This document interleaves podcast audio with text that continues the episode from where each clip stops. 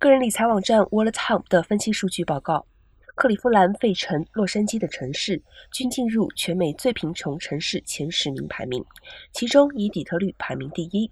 位于马里兰州霍华郡的哥伦比亚则是最富裕的城市。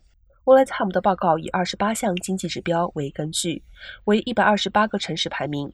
经济指标包括儿童贫穷、粮食不安全、厨房不足。密歇根的底特律被评为最贫穷的大城。根据底特律新闻，今年底特律市有五分之一的租户将面临被驱逐的命运。